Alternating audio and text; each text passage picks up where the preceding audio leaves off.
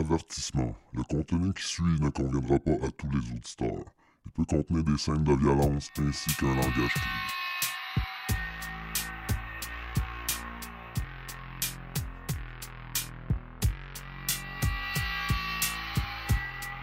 Encore une fois, une jeune vie a été enlevée de ce monde prématurément. Une personne qui avait une influence positive sur les gens qui l'entouraient. Tout ça pour assouvir les bas instincts d'un individu qui mérite même pas de mettre les pieds sur cette planète. Salut et bienvenue à un autre épisode de Mauvaise Augure, où si vous allez entendre des histoires criminelles et d'autres événements assez tordus. C'est encore moi, votre hôte Frédéric. J'espère que vous vous portez bien. Oh, encore une fois, je sais que je vous ai négligé vraiment les derniers mois, mais je veux pas rentrer dans les détails de ma vie personnelle. Sauf que les derniers mois pour moi ont été vraiment euh, une grosse transition dans ma vie. Ça, c'est sans parler de mon déménagement puis de mon changement de carrière. Mais ne vous inquiétez pas, tout ça c'est pour le mieux, ça va super bien.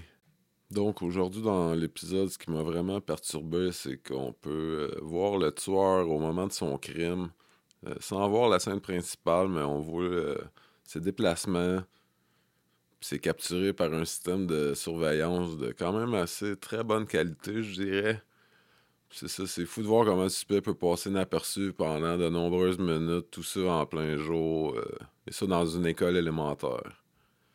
Ah, c'est ça. Pour les photos et les renseignements sur l'épisode, vous pouvez trouver tout ça sur le groupe Facebook. euh, juste à chercher pour Mauvais Augure Podcast. Euh, c'est ça sur Facebook, Instagram. Euh, sinon, vous pouvez me joindre à Mauvais Augure Podcast à commercial gmail.com. Si vous voulez m'envoyer vos commentaires ou sinon me suggérer des cas. Aussi, j'aime bien ça, découvrir des nouveaux cas. Donc, gênez-vous pas.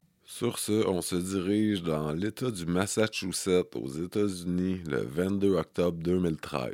Plus précisément dans la petite ville du nom de Denver, qui se situe non loin de Boston, avec une population de 26 000 habitants. Euh, faut pas se méprendre avec euh, la ville de Denver au Colorado. Philip Chisholm est né en janvier 1999. Il est né d'une union entre Diana et Stacy Chisholm. Semble-t-il que leur relation était plutôt tumultueuse et vouée à l'échec. Car les deux divorçaient en mars 2001. Et c'est Diana qui eut la garde du petit Philippe alors âgé d'un peu plus de deux ans. Donc, quelques mois après, un coup les papiers divorce euh, les deux décidèrent de se remettre ensemble. Semble-t-il que le petit Philippe n'a pas eu une enfance très stable.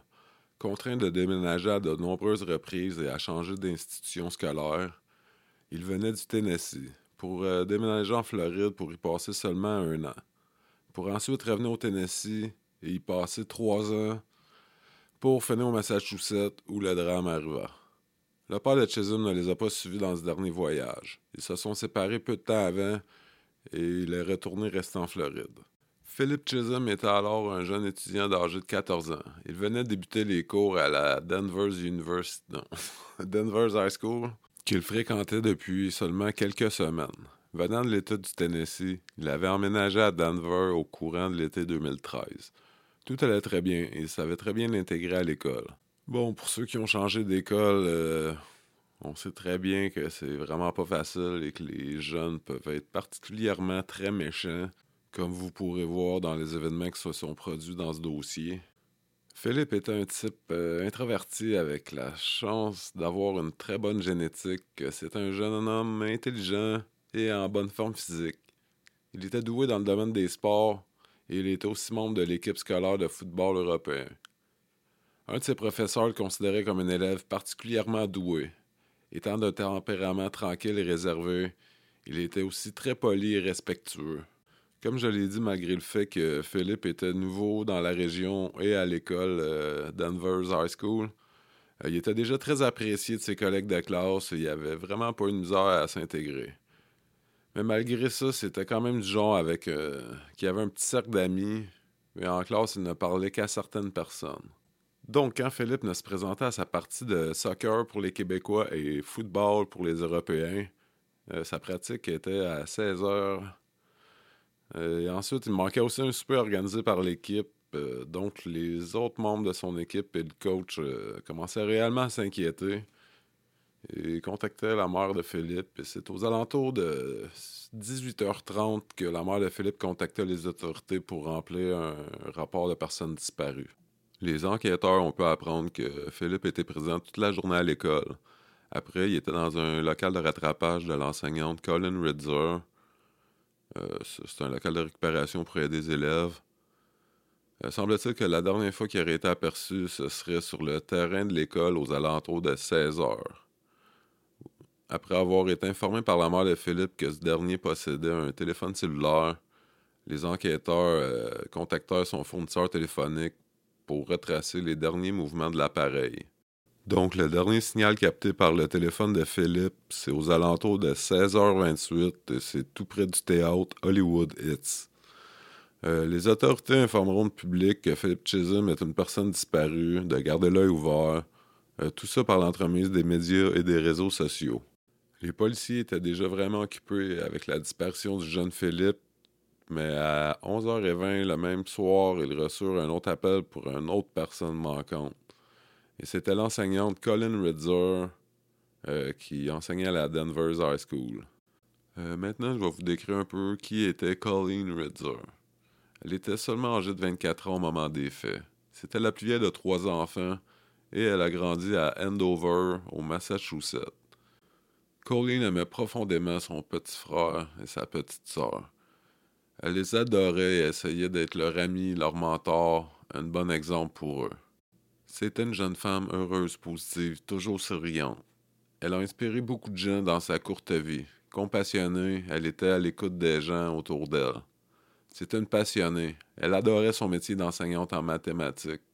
C'était le but qu'elle s'était fixé en vieillissant. Étant très proche de ses étudiants, elle avait aussi un compte Facebook et un compte Twitter, où elle publiait au sujet des mathématiques ainsi que des cotes à propos de motivation et de positivisme. Elle était très appréciée par ses étudiants et par la communauté. Ça semblait vraiment une bonne personne, en tout cas. Là, bien sûr, la communauté commence à vraiment s'inquiéter, à avoir peur. Ils comprend pas ce qui se passe. Deux personnes qui disparaissent, c'est quand même assez inquiétant. De plus, les deux, une des dernières fois qu'ils ont été aperçus, c'était dans le même local, donc c'est doublement inquiétant. Les enquêteurs lanceront des recherches sur les lieux environnant l'école. Le véhicule de Colleen est retrouvé dans le stationnement, mais tous ses effets personnels sont manquants. Les policiers découvriront de petites taches de sang dans une des salles de bain se situant au deuxième étage de l'école. Après avoir questionné le personnel responsable de l'entretien ménager, les policiers apprendront qu'il y avait beaucoup plus de sang avant qu'un ménage ne soit fait. Il y en avait un peu partout en abondance, sur les murs, sur le plancher. Vous vous dites, what the fuck, pourquoi ils ont tout mopé ça? Euh, ben, je vais vous le dire. Tout ça à cause d'une barrière linguistique, semble-t-il car le concierge parlait espagnol et ne comprenait pas très bien l'anglais, et le responsable ne parlait pas espagnol et était anglais. Donc il y a eu un gros malentendu, et le concierge, qui ne me semble pas des, plus intelligents, a tout nettoyé la scène, qui, nous allons l'apprendre plus tard, était une scène de crime, évidemment. Bon, malgré cette erreur quand même impardonnable, euh, heureusement l'école venait d'investir dans un nouveau système de sécurité, constitué de 200 caméras de surveillance dernier cri. C'est l'officier Steven Balthazar qui a eu la tâche d'étudier les enregistrements vidéo. Semble-t-il que c'est un vrai casse-tête car le système étant nouveau, beaucoup de caméras n'étaient pas encore numérotées et devaient deviner où étaient les enregistrements. Après plusieurs heures à replacer les morceaux, ils ont été capables de voir les événements qui se sont produits la veille dans l'école. Bon, je vais vous décrire les événements, mais je vous suggère fortement d'aller euh, voir la vidéo. J'ai mis le lien dans la description du podcast, donc euh, vous inquiétez pas, on va pas euh, aucune scène de violence, rien, on va juste le suspect se déplacer dans l'école. Et c'est assez, assez perturbant, disons. Donc ça débute comme suit. À 14h54, on peut apercevoir Colleen Ridzer sortir du local A209 où elle donna son cours. Ensuite, on peut la voir se diriger vers les toilettes pour femmes. Quelques secondes s'écoulent et on peut voir Philip Chisholm sortir du même local.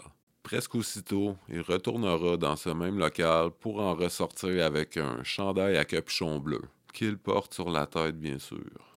C'est environ une minute plus tard qu'on peut voir Chisholm enfiler une paire de gants en beige pour ensuite pénétrer dans la même toilette pour femmes que Colleen est entré un peu de temps avant lui. On peut pas voir ce qui se passe dans la toilette pour femmes parce qu'évidemment, il n'y a pas de caméra de surveillance. Euh. Mais 11 minutes s'écouleront et à 15h06, on peut apercevoir une étudiante qui entre dans la même salle de bain pour presque en ressortir aussitôt et s'éloigner des lieux. Environ une minute s'écoule et on peut voir Chisholm ressortir encore encapuchonné. Il tient dans ses mains un morceau de tissu noir et ses gants semblent couverts de sang. Après, on peut le suivre sur les caméras jusqu'à ce qu'il sorte de l'école dans l'heure de stationnement.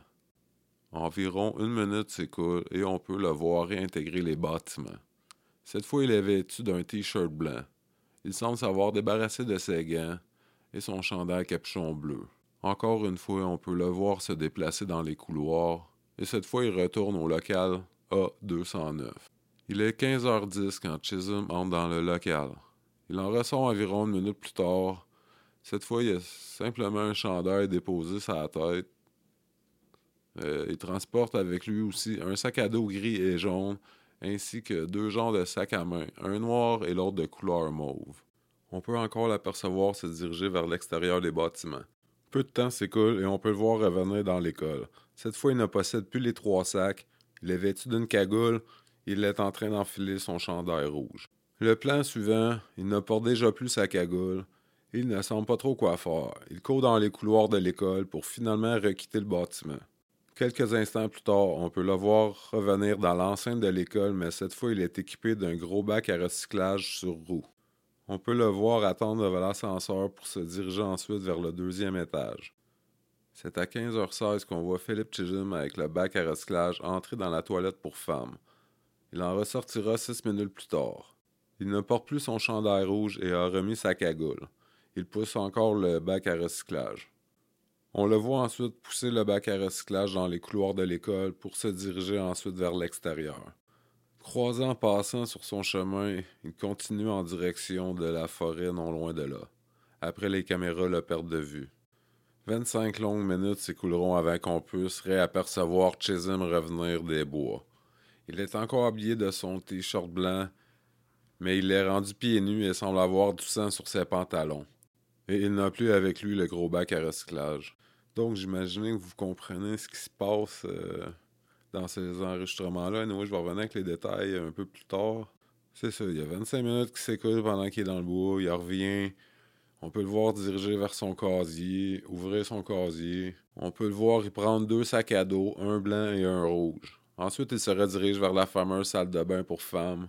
Il en ressortira après très peu de temps. Cette fois, il porte des lunettes de vision, est habillé d'un chandail à manches longs noir, culotte courte de la même couleur, ainsi que des souliers de sport bleus. Euh, sérieusement, ils sont vraiment affreux. Donc après, on peut le voir se promener euh, pendant un moment dans l'école comme si de rien n'était, qu'il n'était rien arrivé. Euh. on peut même le voir faire la conversation à un autre écolier. Et pour finir, on peut le voir quitter le terrain de l'école en mangeant une collation. Donc, ça, c'est les dernières images qu'on a de Philip Chisholm. Après, on ne sait pas où ce qui est parti. Par la suite, les enquêteurs se sont dirigés vers le théâtre Hollywood Hits, où les dernières activités de cellulaire de Philip ont été enregistrées. Sur place, ils ont retrouvé près d'une pile de bois un téléphone Samsung et un téléphone iPhone. Les deux étaient fracassés. C'est près de Top Fields, à environ 7 km de l'école Danvers, aux alentours de minuit 30 que Chisholm sera aperçu par deux policiers qui patrouillaient le quartier. Chisholm marcha simplement en bordure de l'autoroute. Après l'avoir interpellé, les policiers, ne sachant pas qui il était, ils lui demandèrent où il allait. Chisholm a simplement répondu Nulle part. Alors les policiers lui ont ensuite demandé de où il arrivait. Il a simplement répondu du Tennessee. Voyant que Chisholm était très peu coopératif et évitait les contacts visuels quand il répondait aux questions, les policiers ont décidé de le fouiller. C'est en effectuant une fouille sommaire de ses poches qu'ils trouvèrent des cartes de crédit et un permis de conduire appartement à Colleen Ritzer. N'étant pas encore prévenu pour la disparition de Colleen, les policiers demandèrent alors à Chisholm pourquoi il était en possession de cartes ne lui appartenant pas. Chisholm leur a alors répondu qu'il les a trouvées dans un halte routière. Après l'avoir identifié, les policiers savaient très bien que c'était une personne disparue. Ils lui ont alors demandé ce qu'il avait dans son sac. Chisholm a simplement répondu qu'il euh, contenait un kit de survie. Après l'avoir escorté au poste de police, ils ont effectué la fouille de son sac à dos. Ils ont trouvé un reçu datant du même jour du restaurant Wendy's, un reçu euh, du cinéma datant du même jour, un chandail blanc de la marque Nike, deux rouleaux de ruban adhésif, une bouteille d'eau, une lampe de poche, du désinfectant en poudre pour les pieds et aussi un couteau de chasse encore dans son étui, ainsi que d'autres objets appartenant à Colleen, tels que ses clés, son portefeuille et une petite culotte. Dans le portefeuille, ils ont aussi fait la découverte de l'arme du crime, l'exacto couvert de sang. Quand ils ont découvert l'exacto, un des agents lui a alors demandé d'où provenait le sang. Chisholm a alors simplement répondu La femme. C'est là qu'ils ont placé Chisholm en état d'arrestation.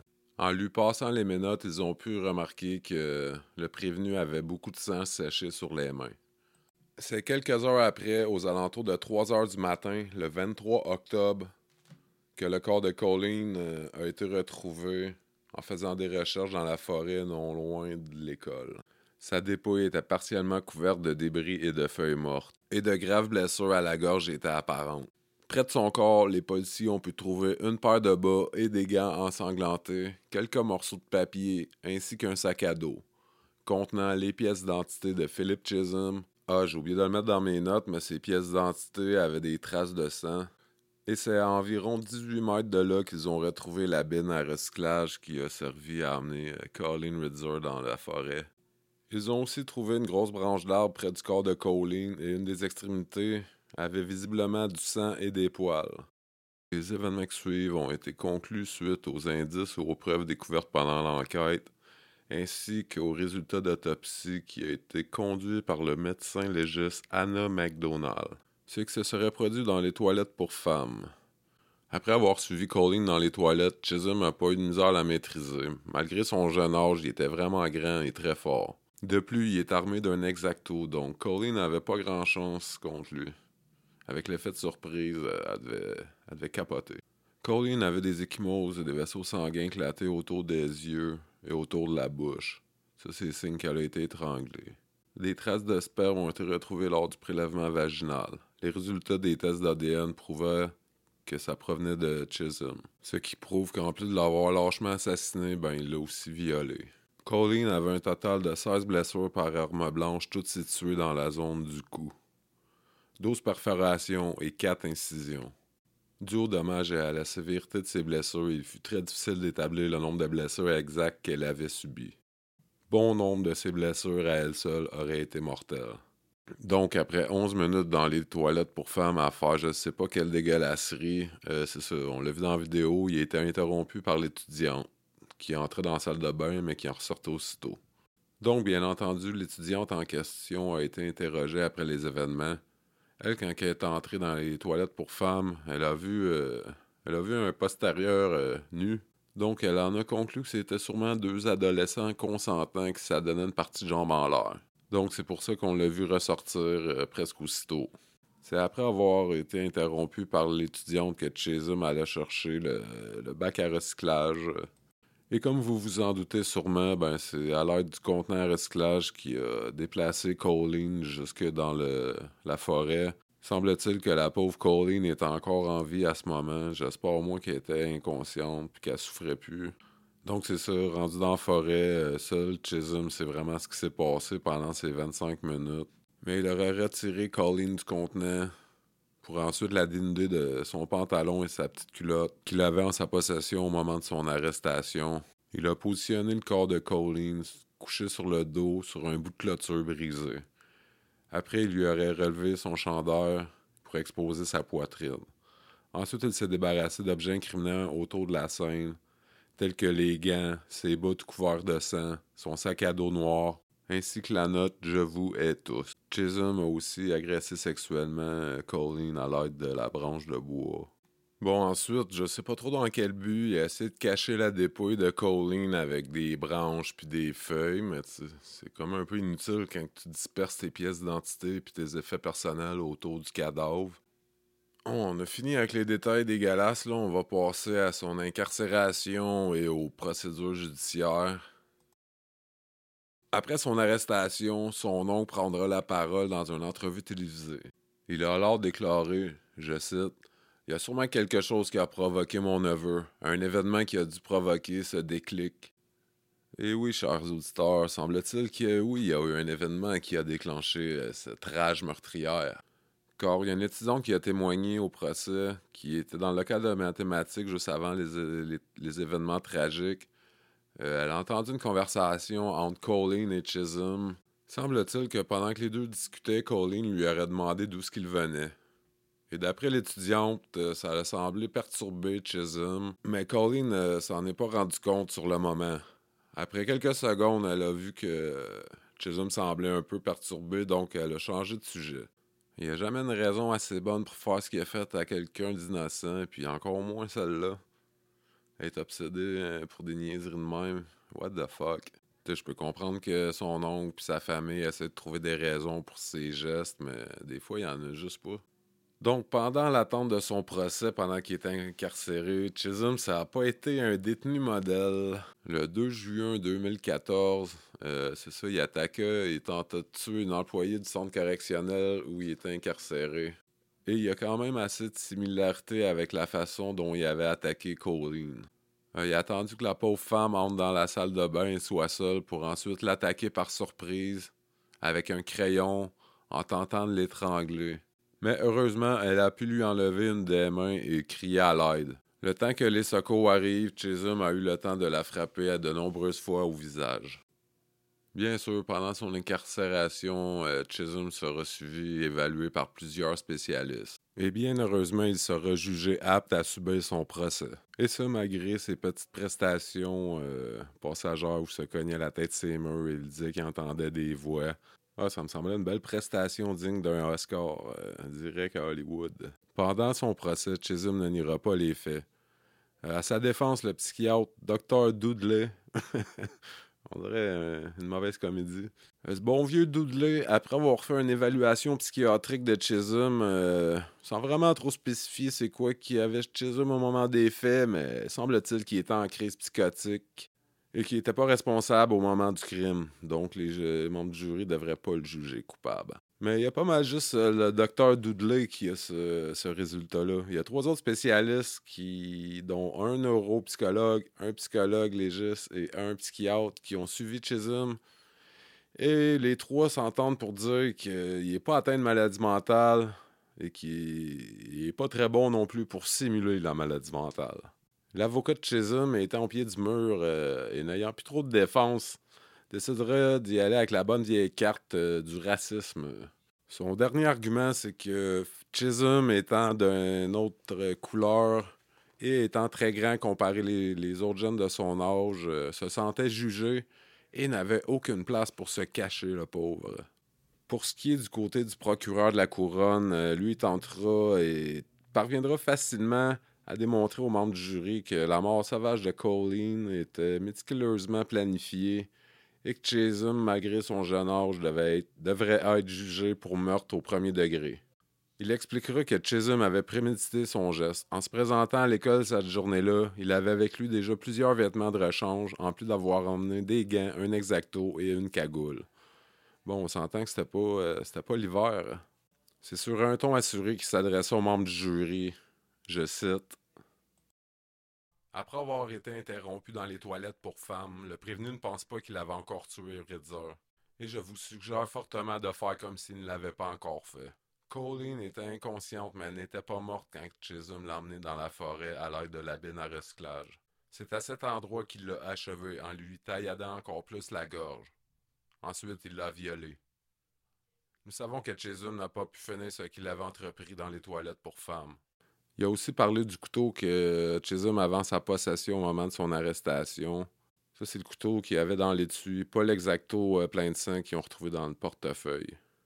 Donc, c'est ça. Euh, le procureur de la couronne il a, expliqué au jury que Chisholm avait volé ce couteau-là euh, dans un, commerce peu de temps après avoir tué Colleen. Il expliquait que quand Chisholm voulait quelque chose, peu importe le moyen, il parvenait toujours à ses fins. Ah, j'ai presque oublié, c'est ça. Euh, le deuxième jour de son procès, Chisholm euh, a fait une belle prestation d'acteur. Euh, il voulait pas aller à son procès sous prétexte qu'il entendait des voix puis qu'il voulait pas te faire de mal à personne. C'est ça, qui voulait pas blesser personne. Puis qui voulait pas aller au procès parce que ça ne tentait pas. Euh, je pense que la famille de Colleen, ça y tentait encore moins, pauvre petit con. Malgré ses petites prestations d'acteur qui mériteraient peut-être un petit rôle à Bollywood, euh, les membres du jury l'ont trouvé coupable. Et pour le meurtre de, de Colleen, le juge David Laurie lui donnait une peine de prison à vie sans possibilité de libération conditionnelle avant 25 ans.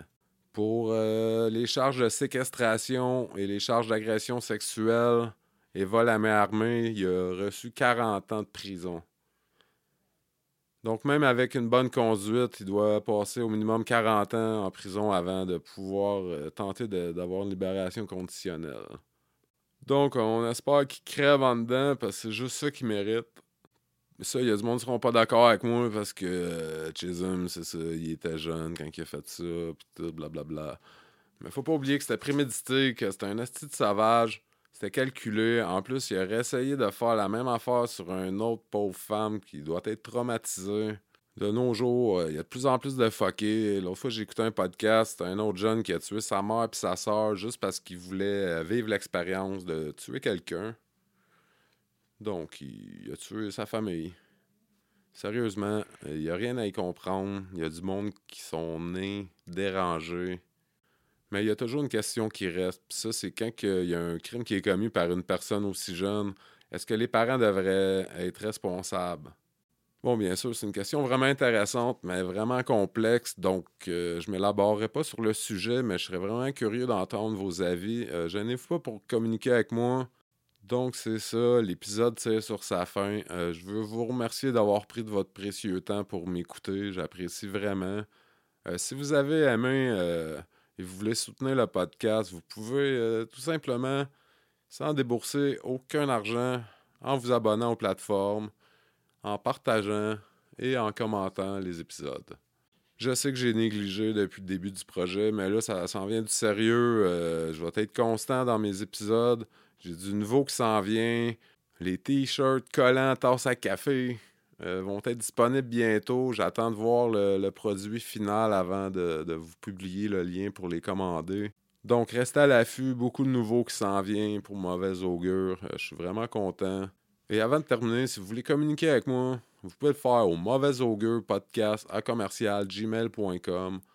Et si vous voulez voir des photos ou documents reliés aux épisodes que je publie, euh, vous pouvez voir ça sur le groupe Facebook Mauvais Augure Podcast ou sur la page Instagram du même nom. Donc, vous allez trouver tout ça là-bas. Sur ce, chers auditeurs, n'oubliez surtout, mais surtout pas, de barrer votre porte et fermer vos volets.